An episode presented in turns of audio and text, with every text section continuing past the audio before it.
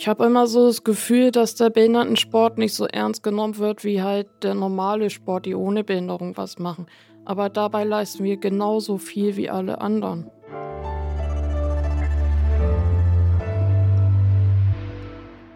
Frisch an die Arbeit. Ein Podcast von Zeit Online über die großen Fragen des Lebens und Arbeitens. Herzlich willkommen bei Frisch an die Arbeit. Mein Name ist Daniel Erck und meine heutige Gästin ist Schwimmerin. Sie schwimmt bei Wettkämpfen, seit sie neun Jahre alt ist und wird diesen Sommer im Juni in Berlin bei den World Games der Special Olympics antreten in 100 Meter Rücken und 100 Meter Kraul.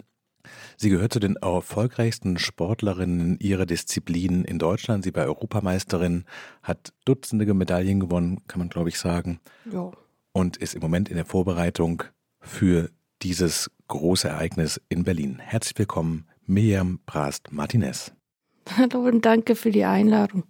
Sehr gerne. Ich habe gerade gesagt, die World Games der Special Olympics stehen quasi vor der Tür und du bist gerade in der Vorbereitung, im letzten Training wahrscheinlich sozusagen. Mhm. Was machst du denn gerade vor allen Dingen? Bist du viel im Wasser? Auf jeden Fall. Ich mache momentan sehr viel Konditionstraining und ich übe momentan auch sehr viel Wenden und Starts und so. Also dass ich von der Technik her auch noch besser bin und so. Wie oft bist du im Wasser? So oft es momentan geht. Das ist dann täglich? Ja. Ich habe auf Instagram, wo du auch, glaube ich, über 7000 Leuten erzählst, was du machst und wie du trainierst, gesehen, dass du im Trainingslager deine Zeit um, ich glaube, fantastische 14 Sekunden verbessern konntest. Mhm. Ist es für dich auch noch überraschend, nach, naja, fast 25 Jahren Wettkampfschwimmen, dass man durch Üben so viel besser werden kann? Na, ich weiß ja, dass in mir noch sehr viel mehr steckt, aber das kam halt durch spanische Training. Da musste ich mit Schwimmern schwimmen, die für die Olympiade trainieren und da musste ich schon ein bisschen mehr Gas geben als gewohnt. Man hört es ja an deinem Nachnamen, du hast auch spanische Vorfahren. Hm. Kannst du für unsere Zuhörerinnen und Zuhörer kurz erklären, wie kommt es, dass du mit spanischen, ich glaube, Olympiaschwimmerinnen und Schwimmern trainierst? Oh, ähm, dazu gibt es eine Vorgeschichte auf jeden Fall. Das Jahr davor, da wurde ich in Delfin disqualifiziert. Und das war meine erste Disqualifikation. Ich war so sauer, richtig sauer. Ich äh, habe mich ausgeschwommen und eingeschwommen, bin danach ins Wasser mit dieser Wut im Bauch. Meine Mutter und die damalige Trainerin stand da, boah, die schwimmt da eine Zeit wie sonst was. Und das hat sich meine Mutter gemerkt, dass ich dann richtig Gas gebe und hat mich das Jahr darauf dann auch stinkig gemacht beim Einschwimmen. Das hat ein spanischer Trainer gesehen und seitdem trainiere ich ab und zu in Spanien. Wie funktioniert das denn? Der Trainer sagt quasi, ich finde dich interessant, ich finde dich cool, komm doch mal zu uns und dann steigst du ins Flugzeug und verbringst eine Zeit in Spanien, um deine Schwimmzeit zu verbessern? So ungefähr war es, ja. Kannst du eigentlich dich komplett auf Schwimmen konzentrieren oder musst du noch andere Dinge im Leben machen? Also bist du Profisportlerin? Also ich sag immer, ich bin erst Profi, wenn ich Weltmeisterin bin, aber ja, ich trainiere schon auf relativ hohem Niveau, wollte ich sagen. Du bist bei Hannover 96 äh, mhm. Schwimmerin. Das heißt, du nutzt deren Anlagen so wie alle anderen Sportlerinnen und Sportler auch. Das ja. heißt, ihr trainiert da quasi auch gleichzeitig oft. Ja. Gibt es einen Austausch? Also ich trainiere am Wochenende auch zusammen mit den normalen Schwimmern, weil das Behindertentraining für mich halt nicht ausreicht, trainiere ich auch mit den normalen Schwimmern. Was heißt, das reicht nicht aus? Naja, ich trainiere schon gerne mit meinen Kollegen und so, so ist es nicht. Aber ich brauche halt ein bisschen mehr. Das heißt, du kannst quasi körperlich mehr leisten und möchtest dich auch auspowern und möchtest an die Grenzen dessen kommen, was dein Körper leisten kann. Genau. Vielleicht müssen wir einmal erklären, wie diese World Games der Special Olympics funktionieren. Es gibt da verschiedene Klassen, in denen man antreten kann und die Qualifikationszeiten sorgen quasi dafür, in welcher Gruppe man landet und auch da wird gemessen sozusagen, wie sehr man sich verbessert und verändert hat. Man kämpft aber quasi gegen seine eigene alte Zeit viel mehr als gegen die anderen. Stimmt das so? Ja, also wenn man sich das Ziel gesetzt hat, seine Zeit zu verbessern, auf jeden Fall. Welche Ziele kann man sich noch setzen? Naja, zum Beispiel halt den Weltmeistertitel zu erhaschen.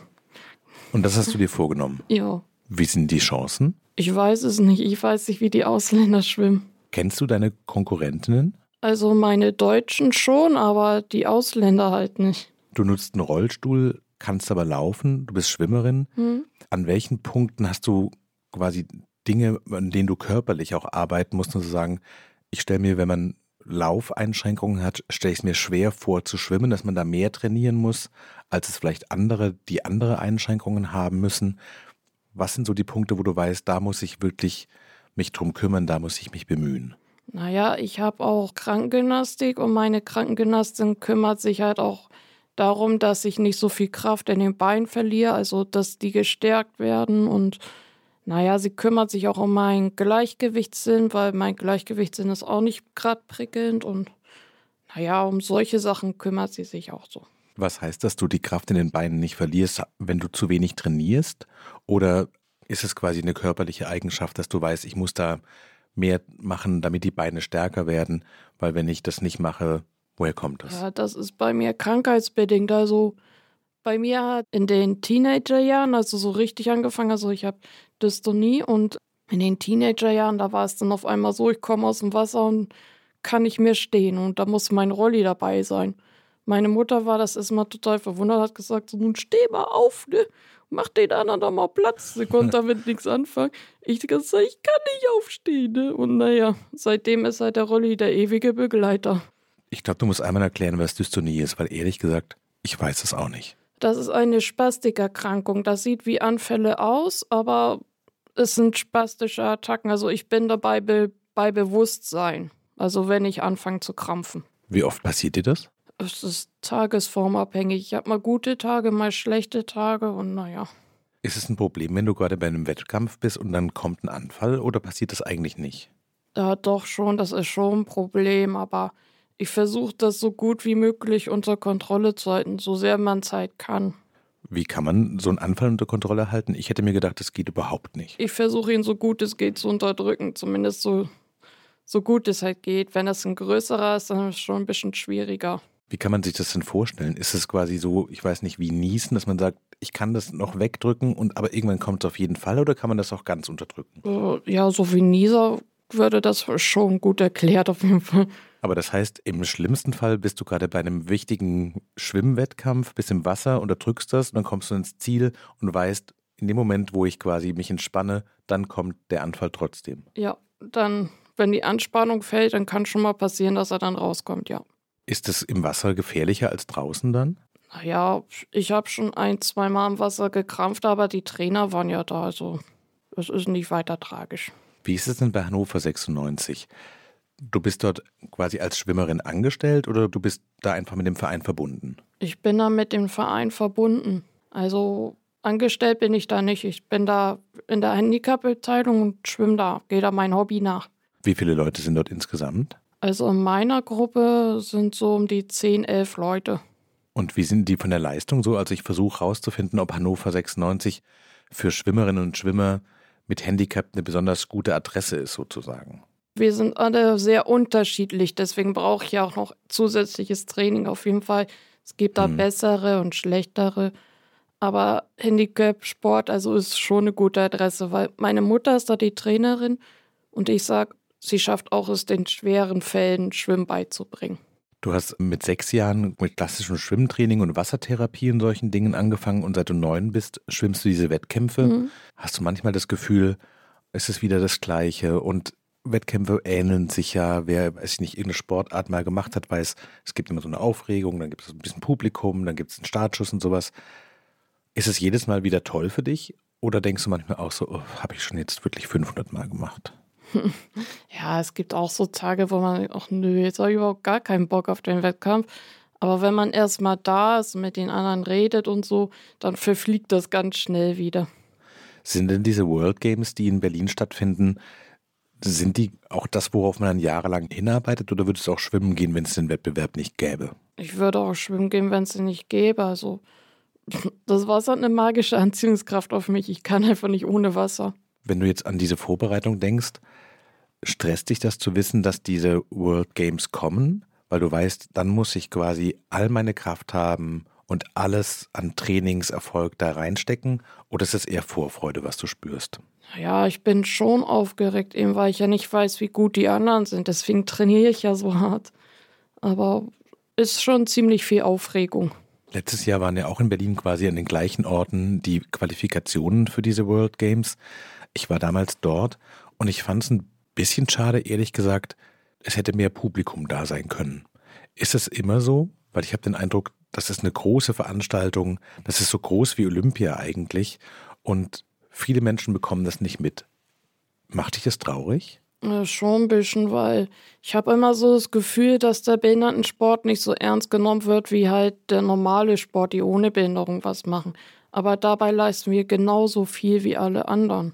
Meinst du, dass ein bisschen Teil des Problems ist, dass man zum Beispiel diese Art, wie Wettbewerbe stattfinden, wie diese Gruppen und Qualifikationen funktionieren, wie verschiedene Arten von Handicaps in verschiedenen Gruppen dann wieder abgebildet werden, dass es zu kompliziert ist? weil bei, ich sag mal, bei einer Fußball-Weltmeisterschaft weiß man, alle spielen quasi auf dem gleichen Feld, alle spielen genau den gleichen Sport und man kann in der 70. Minute einschalten und versteht, wie es funktioniert. Ich hatte bei den Special Olympics Qualifikationen das Gefühl, man muss schon sehr genau wissen, wer gerade welche Sportart macht, um zu verstehen, was die Leute auch leisten. Na, so kompliziert ist das nicht. Also, um sich qualifizieren zu können bei den Weltspielen, muss man halt nicht nur bei den nationalen Spielen mitmachen, sondern auch unter den ersten drei kommen.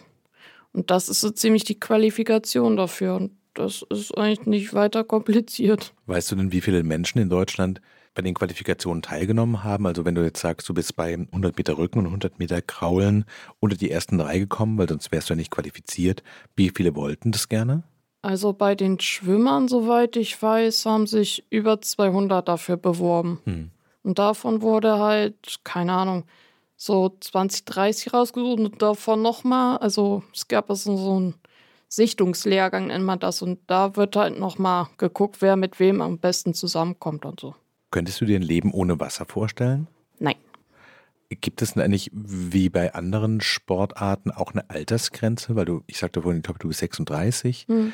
Im Profisport ist es so das Alter, ich glaube, der Tennisspieler Rafael Nadal ist auch 36 und hat gerade verkündet, er kann körperlich nicht mehr, ist mhm. quasi er hat sich durch den Sport auch so kaputt gemacht, dass er nicht weiter Sport betreiben kann. Mhm. Ist es bei den Special Olympics auch so oder ist es was, was man ins viel höhere Alter betreibt? Nein, also wie schon gesagt, bei uns äh, Schwimmer, die auch bei der Weltmeisterschaft mitmachen, machen auch zum Beispiel zwei Rentner mit, die sind schon weit über 36 und also da gibt es keine Altersgrenze.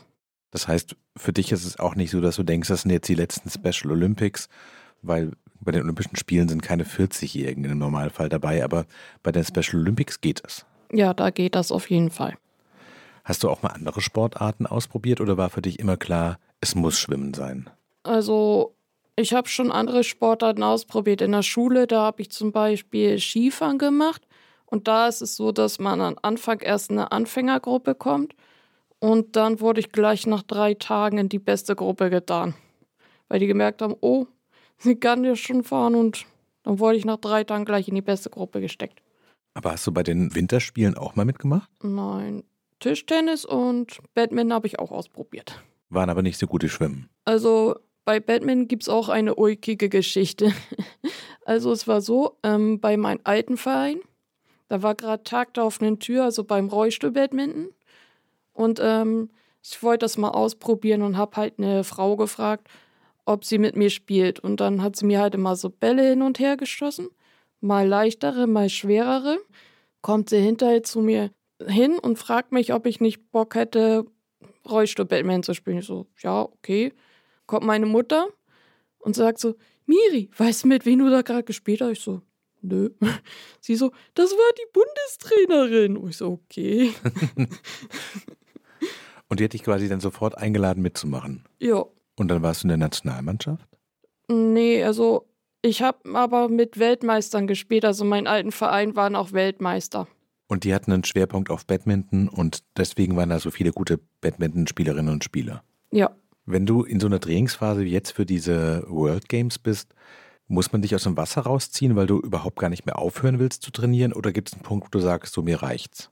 Naja, wenn man erstmal über den Punkt hinaus ist, dann muss man einen eher aus dem Wasser rausziehen. Woher weißt du, dass du genug trainiert hast? Gibt es so einen Punkt, wo du spürst, das war jetzt gut, das ist in Ordnung? Beim ersten Lehrgang, da mussten wir 15 Minuten Ausdauerschwimmen machen. Also wir mussten dann auch da die Bahn zählen. Da hatte ich 25 Bahnen in 15 Minuten geschwommen. Und mein letztes Ergebnis waren so 31, aber ich weiß nicht, wie viel ich jetzt schwimme. Auf jeden Fall, daran sieht man dann schon ziemlich gut, ob man sich verbessert hat oder nicht. Also diese 15 Minuten sind so ziemlich mein Anzeichen dafür. Bist du dann irgendwann auch mit dir zufrieden oder willst du eigentlich immer noch besser werden? Sich immer verbessern ist natürlich schön, aber man ist schon mit sich zufrieden, wenn man sich verbessert hat. Wenn diese World Games in Berlin dann vorbei sind, trainierst du dann genauso weiter oder bist du dann auch froh, wenn es mal eine Pause gibt und du weniger machen musst? Also ich bin dann erstmal froh, wenn ich dann erstmal weniger machen kann oder muss. Also ist es für dich schon beides. Du schwimmst gerne, aber ein bisschen, wenn so ein wichtiges Ereignis kommt, dann steigt auch der Druck. Ja, auf jeden Fall. Die Weltspiele, die sitzen halt schon ziemlich unter Druck. Wer ist strenger mit dir selbst? Deine Trainerin, die auch deine Mutter ist, oder du selber? Ich würde sagen, meine Mutter, aber die weiß ja auch, wie ehrgeizig ich bin und die weiß, dass sie mir wünsche, Weltmeisterin zu werden. Also setzt sie mich halt so unter Druck, weil sie will, dass mein Traum in Erfüllung geht. Du hast vorhin diese Geschichte erzählt, dass deine Mutter gemerkt hat, dass wenn du dich ärgerst, dass da nochmal ganz neue Kraftreserven frei werden. Mhm. Sagst du dann hinterher, hey, das war super? Oder ist es einfach eigentlich auch ein bisschen komisch, wenn man merkt, man wird geärgert, damit man dann mit mehr Kraft schwimmt? Das war ja der Witz an der Sache. Also als sie das damals für den spanischen Trainer gemacht hat, mich extra sauer gemacht hat. Ja. Ich komme aus dem Wasser um abends, jo, das war super. Ich so, äh, was denn jetzt los? Das heißt, du hast selber gar nicht gemerkt, wie viel Kraft du in dem Moment hattest? Nee, also sie hat, hat mich auf einmal total fröhlich umarmt, obwohl sie mich vorher angemeckert hat und ich wusste gar nicht, was los war in dem Moment. Ach, du hast erwartet, sie wäre noch sauer, weil sie vorher quasi mit dir gesprochen hat, als wäre sie sauer und hast nicht verstanden in dem Moment, dass es eigentlich eine kleine Show war, um dich anzuspornen und zu mehr Leistung zu bringen. Gab es für dich einen Moment, wo du gemerkt hast, dass mit dem Schwimmen, das kann ich besser als andere? Eigentlich nicht. Ich bin einfach nur gern im Wasser. Also beim Sport ist es so, ich probiere mich gern aus und naja, bisher, was ich alles ausprobiert habe, konnte ich ziemlich gut. Du hast gesagt, du hast mit neun Jahren die ersten Wettkämpfe bestritten. Wenn dir damals jemand gesagt hätte, hey, du wirst vielleicht eines Tages Weltmeisterin oder du hast zumindest ganz gute Chancen und trainierst darauf hin, hättest du gesagt, ja klar, kann ich mir voll gut vorstellen. Oder hättest du gesagt, so, das glaube ich nicht. Ja, also ich wäre schon skeptisch gewesen, weil es gibt ja schon sehr viele gute Schwimmer. Also da würde ich jetzt nicht sagen, ich bin die super duper Beste oder so, sondern ich weiß, dass es auch andere gibt, die richtig gut sind. Hättest du dir das körperlich zugetraut? Mm, jein, also da bin ich dann doch eher bescheiden und denke so, so ne, ob ich das wirklich hinkriege. Ne? Du hast vorhin erzählt, dass diese Spastiken, glaube ich, hast du gesagt, mhm. dass die erst als Teenagerin kamen. Wie war das denn? Ich stelle mir vor, dass es ein Moment ist, wenn man sich quasi dann doppelt verletzlich fühlt und das auch ganz schön traurig machen kann. Nein, also da ist es halt richtig doll ausgebrochen. Also ich hatte schon vorher Dystonie, schon von Geburt an, aber als in den Teenagerjahren ist es halt erst richtig ausgebrochen. Und war das eine schwere Zeit, als es dann so richtig ausgebrochen ist, oder hat es dich nicht so besonders umgehauen? Naja, anfangs, also so mit 13 habe ich so gemerkt, also meine Hand, ich habe dann, was weiß ich, die Stuhllehne auf einmal nicht losgelassen, wusste nicht wieso. Und ich bin dann halt auch zu meiner Mutter hingegangen, habe ihr das gesagt. Sie dachte natürlich damals, es wäre Epilepsie und es ganz normal, oh ja, ist nun mal so, ne? Und dann hat sie das irgendwann in Spanien mitgekriegt. Da war so ein heißer Wind, also so ein richtiger Föhn. Und da hat der mein Bein gezuckt, mein Arm gezuckt. Da hat sie gesehen, oh, irgendwas stimmt da nicht. Und dann sind wir halt zum Arzt gegangen und dann kam halt raus, ich habe Dystonie. Hm. Diese Weltspiele sind ja, glaube ich, auch immer so ein bisschen eine Chance, dass Menschen mit Handicap sich der größten Öffentlichkeit zeigen können, zeigen können, was sie können, weil ich ich glaube, viele nehmen das überhaupt nicht wahr so richtig. Mhm.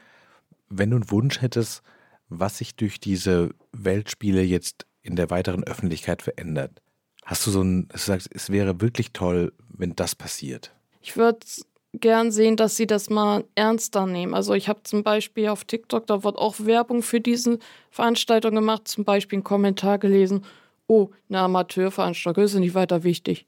Ich so, hallo, Hast dich damit schon mal auseinandergesetzt? Das ist alles andere als amateurmäßig. Also es sollte schon ernster genommen werden. Du hast vorhin gesagt, das Schwimmen ist dein Hobby. Mhm. Was machst du denn beruflich?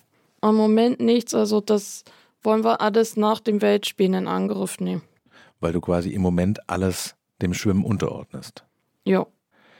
Du bist ja gerade in Berlin auch für eine Reihe von Terminen, auch deswegen, weil du Athletinnensprecherin bist Mhm. des Landesverband Niedersachsen, der Teilnehmenden der Special Olympics. Mhm. Was macht man denn als Athletinnensprecherin? Naja, wie schon gesagt, man muss auch so Pressetermine wahrnehmen und so zu Veranstaltungen gehen. Und in Braunschweig waren zum Beispiel die Landesspiele und da ich ja von Niedersachsen die Athletensprecherin bin, musste ich zum Beispiel die Eröffnung machen und die Veranstaltung wieder schließen und so. Also da hat man schon eine Menge zu tun. Das heißt, du stehst da auf der Bühne und begrüßt die Leute auch richtig? Ja, und dann, man ist ja da auch im Athletenrat und als Sportler, also wir sind ja alle Sportler und ähm, wir schauen, wo die Fehler von den Veranstaltungen sind, wo man was verbessern kann und so. Also da hat man schon zu tun. Gibt es denn so klassische Fehler, wo du sagst, Leute, das könntet ihr wirklich langsam mal gelernt haben, das muss besser sein? Oder sind es immer wieder neue Sachen, die ihm auffallen? Also es sind immer mal neue Sachen. Also es gibt natürlich auch so Fehler, was weiß ich, der falsche Start wird angezeigt oder so. Also so Fehler, die passieren. Aber es gab zum Beispiel bei den Nationalspielen, also bei den Schwimmern, da wurde die Siegerehrung nicht richtig ausgeschildert. Das wurde natürlich dann auch im Athletenrat gesagt und ich denke schon, dass sie das zu den Weltspielen dann umsetzen werden, dass es richtig ausgeschildert ist. Wenn du so eine Veranstaltung eröffnest oder dann als Athletinnensprecherin irgendwo auftrittst, macht dir das Spaß oder ist das einfach der Job? Es macht schon Spaß. Also ich merke jetzt erst recht, was mein Vorgänger alles so wuppen musste. Und aber es macht schon Spaß und ich gewöhne mich mittlerweile auch daran, auf der Bühne zu sein.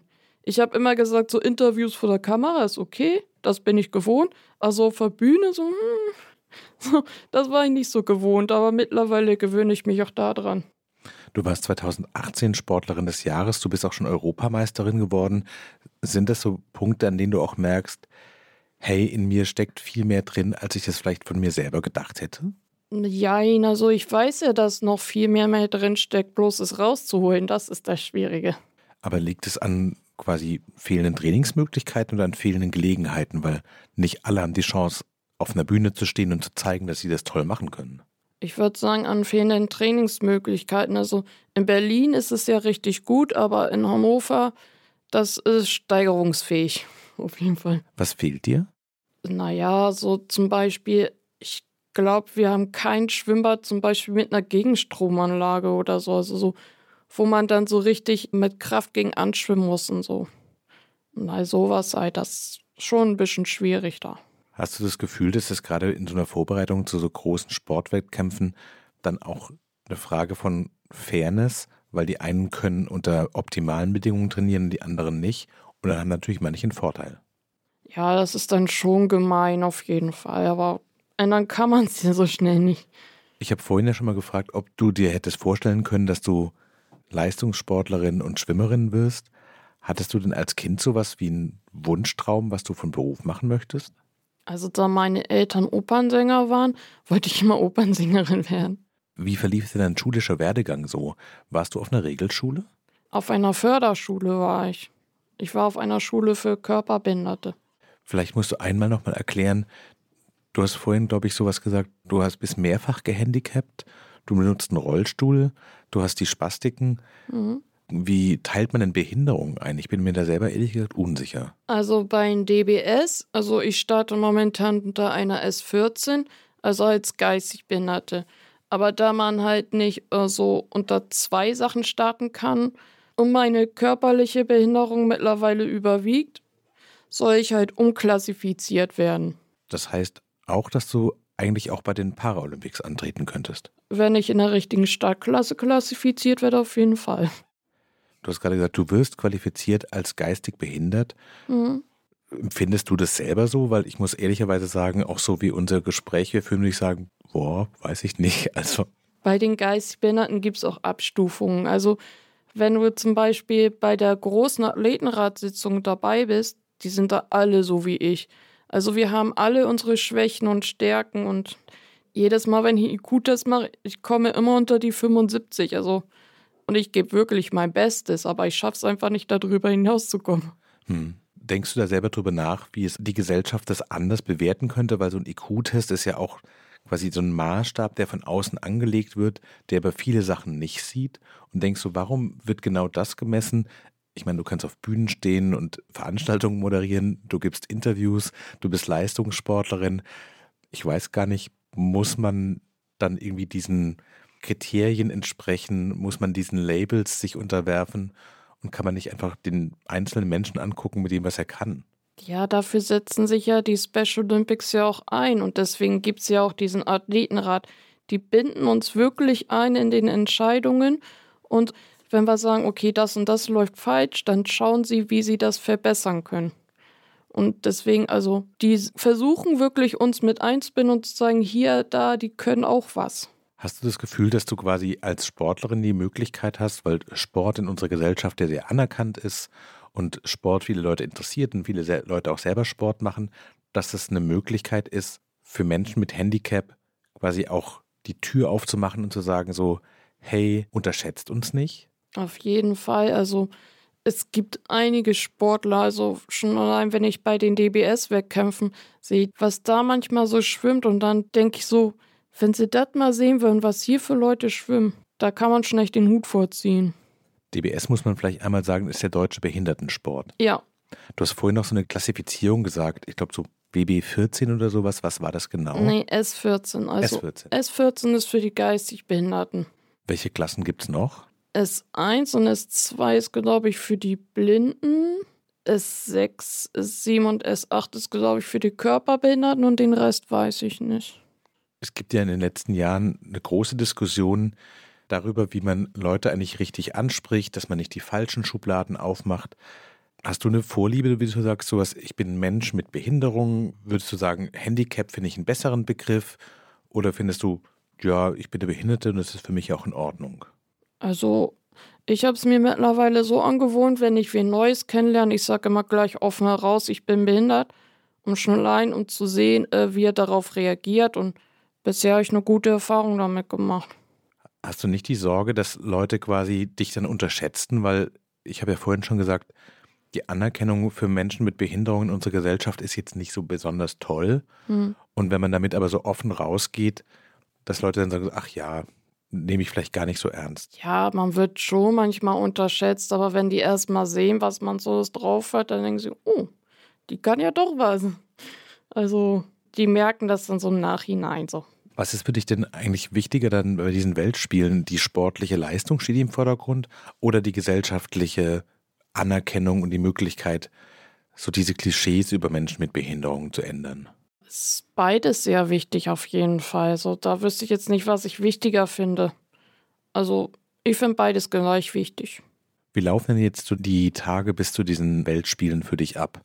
Musst du jeden Tag trainieren? Auf jeden Fall. Also es ist ja nicht mehr lang hin. Also ich trainiere jeden Tag, also ohne Pause. Sieben Tage die Woche? Ja. Wie viele Stunden am Tag bist du im Wasser? Na, wie schon gesagt, bei mir ist es tagesformabhängig. Hm. Mal bin ich was weiß ich, 30 Minuten im Wasser, mal zwei Stunden, mal sind es zehn Minuten. Es kommt immer drauf an, wie hm. ich da eine Tagesform habe. Musst du dann quasi dein Leben auch sonst darauf ausrichten und sagen, sowas, ich darf jetzt nur noch Obst und Gemüse essen oder ich muss irgendwie Kraftnahrung zu mir nehmen? Ach so, wegen den Anfällen?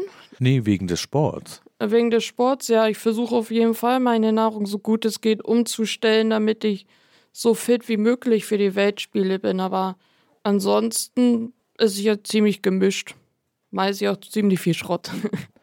Fällt es dir schwer, auf den Schrott zu verzichten, wenn du weißt, okay, jetzt in den nächsten Wochen wird es wirklich ernst? Eigentlich nicht so. Als du für dich gemerkt hast, dass du auf relativ hohem Niveau schwimmen kannst und eine Chance hast, bei sowas wie den Weltspielen überhaupt teilzunehmen, hattest du da eine Vorstellung davon, wie sich das anfühlen würde, bei so einem großen Wettkampf dann dabei zu sein? Naja, ich war ja schon bei den Europameisterschaften und da war ich auch ziemlich aufgeregt was man halt nicht sehen kann. Also du bist da auf diesem Startblock und weißt jetzt, jetzt geht's um die Wurst. Und ähm, da bist du schon ziemlich angespannt und aufgeregt. Nur schaffst du es, schaffst du es nicht und so. Haben sich denn deine Hoffnungen, die du mit dem leistungsorientierten Schwimmen verbunden hast, haben die sich erfüllt? Also wenn man so ein Ziel vor Augen hat und denkt, wenn ich das mache, wird es ganz, ganz toll. Ist es auch so toll? Also wenn ich Weltmeisterin werde, dann hat sie es erfüllt. Wäre es für dich ein Problem, wenn du nicht Weltmeisterin bist oder ist es auch in Ordnung? Kannst du mit dir auch quasi entspannt und großzügig sein? Also ich wäre schon enttäuscht auf jeden Fall, aber es ist auch schön bei den Weltspielen mitzumachen. Aber du wärst nie so enttäuscht, dass du sagen würdest, jetzt möchte ich nicht mehr schwimmen. Nein, nein, nein, das auf gar keinen Fall.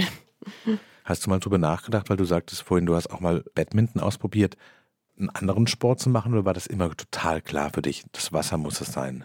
Also ich hatte mit zwei Jahren Wassertherapie und ab dem Zeitpunkt war klar, dass ich äh, schwimmen werde, aber andere Sportarten interessieren mich natürlich auch. Du hast gesagt, wenn diese Weltmeisterschaft vorbei ist, dann musst du dir mal Gedanken machen, was du beruflich machen wirst. Mhm. Hast du schon Ideen? Nee, also durch die Special Olympics habe ich schon einige Sachen kennengelernt, die mich interessieren und jetzt ist eher so ene mene mu, wo will ich hin? Was ist es denn, was dich interessiert? Äh, zum Beispiel Brainhouse 247, das ist ganz neu bei uns, aber wird noch eröffnet und so. Oder halt auch bei der Lebenshilfe oder keine Ahnung, auch irgendwo anders. Aber auf jeden Fall, ich muss momentan eine Mene Mu machen. Was ist dieses Brainhouse? Das ist so ähnlich wie Google, bloß dass du da nicht schlau sein musst. Ich glaube, ich verstehe es nicht. Was passiert da genau? Wie erkläre ich das? Also da arbeiten zum Beispiel auch Firmen, Influencer und so, keine Ahnung. Und ja, die können halt flexibel ihre Arbeitszeiten aussuchen. Da gibt es halt auch gesundes Essen, man kann da Sport machen. Man kann da halt, wie schon gesagt, Pausen machen, wie man gerade braucht und so. Und deswegen mhm. finde ich dieses Brainhouse richtig cool. Die Werkstätten, in denen viele Menschen mit Behinderung arbeiten, waren in den letzten Jahren ja häufiger eine Diskussion, weil die Gehälter, die dort gezahlt werden, Menschen, die keine Behinderung haben, würden dafür nie arbeiten. Hm. Ist das eine Diskussion, die du verfolgst? Ja, das war gestern bei dem Jahresempfang von Jürgen Dusel von dem Behindertenbeauftragten. Da war gestern auch Thema Gehalt in den Werkstätten. Das war auch Thema. Gibt es eine Aussicht, dass es besser wird? Es könnte besser werden, auf jeden Fall. Er hat uns erklärt, warum es manchmal so schwer ist, Gesetze durchzudrücken, aber so wie sich das anhört, sehen die Aussichten ziemlich gut aus. Wünschst du von Menschen, die keine Behinderung haben, mehr Unterstützung bei so einem Thema? Weil eigentlich ist es ja eine total klare Ungerechtigkeit, dass Menschen da den ganzen Tag arbeiten und kaum Geld kriegen. Ja, das wäre schon schön, wenn außerhalb ein bisschen mehr Leute sagen so, hier, ey, komm, bezahlt die mal ein ordentliches Gehalt. Das Interessante ist ja, dass wenn eine Firma sagt, sie arbeitet mit Werkstätten zusammen, dass das eigentlich total anerkannt ist und dass das viele total gut finden, wenn das in Behindertenwerkstätten produziert wird. Mhm. Aber dass die Gehälter so niedrig sind, das fällt da immer so ein bisschen runter, ne? Mhm. Ja, das ist ziemlich doof auf jeden Fall. Man will sich auch was leisten können und so. Werbung. Diese Woche in der Zeit? Die Bücher des Frühlings. 16 Seiten blühende Fantasie. Von gefährlichen Liebschaften, einer Flucht auf dem Mississippi und magische Erzählkunst. Das Literaturspezial zur Buchmesse in Leipzig. Die Zeit, Deutschlands größte Wochenzeitung. Jetzt am Kiosk oder direkt bestellen unter zeit.de/slash bestellen.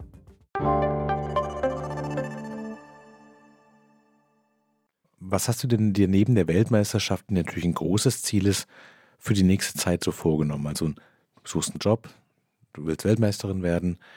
Was steht noch so auf deiner Wunschliste? Mm, was noch so auf meiner Wunschliste steht? Gute Frage. Muss ich überlegen, auf jeden Fall. So spontan fällt mir jetzt nichts ein. Das klingt aber eigentlich schon ganz gut. Das klingt auch nach einer großen Zufriedenheit, oder? Ja. Was wünschst du dir von der Gesellschaft, was die Menschen drumherum so tun können? Naja, dass sie toleranter werden, mehr hilfsbereiter sind und halt nicht immer so dumm aus der Wäsche gucken und so. Zum Beispiel, wenn ich am Krampfen bin, so mein, meine großen Anfälle kriege und da vorne überkippt, dann werde ich auch immer angeguckt, als sich blaue Punkte im Gesicht. Und das meine ich halt mit dumm aus der Wäsche gucken so. Belastet dich das, wenn du gerade schon einen Anfall hast und dann gucken Leute dich noch an, als wärst du so ein Alien? Naja, gut finde ich es auf jeden Fall nicht. Was wäre eine gute Reaktion? Keine Ahnung, es als normal anzusehen, nicht so, oh, was passiert denn da, sondern einfach, okay, das passiert da jetzt halt, fertig ist die Linde. Vielen Dank. Das war, glaube ich, auch ein schönes Schlusswort für unser Gespräch. Wir sind schon am Ende angekommen. Mhm. Ich fand es total lehrreich. Ich habe wirklich sehr viel über den Behindertensport gelernt. Das fand ich sehr gut. Ich glaube, vielleicht spreche ich da auch in deinem Sinne, wenn ich sage, es wäre schön, wenn möglichst viele der Zuhörerinnen und Zuhörer, die vielleicht auch in Berlin leben, zu den Weltspielen kommen, die Mitte Juni in Berlin stattfinden. Man kriegt relativ einfach Karten und sie finden wirklich mitten in der Stadt statt und man kann bei allem dabei sein und dann auch zugucken. Weißt du schon, wann deine Wettbewerbe sind oder muss man das noch nachschauen? Also ich muss am Sonntag meinen ersten Start. Ich habe den ersten Vorlauf. Und wo finden die Wettkämpfe für dich statt? Weißt du das schon? Im Velodrom. Im Velodrom. Das ist ja wirklich nicht weit weg von der Innenstadt. Mhm. Dann hiermit herzliche Einladung an alle Zuhörerinnen und Zuhörer in Velodrom zu kommen. Wenn Miriam Brast Martinez im Kraulen und im Rückenschwimmen antritt, um Weltmeisterin zu werden. Vielen Dank für deine Zeit. Vielen Dank für das tolle Gespräch. Ihnen zu Hause vielen Dank fürs Zuhören. Mein Name ist Daniel Erk. Das war Frisch in die Arbeit. Aufnahme Bilica Tekel-Jeber. Wenn Sie Fragen haben uns, schreiben Sie gerne an frischandiarbeit.zeit.de. Dir, liebe Miriam, schön, dass du da warst. Dankeschön.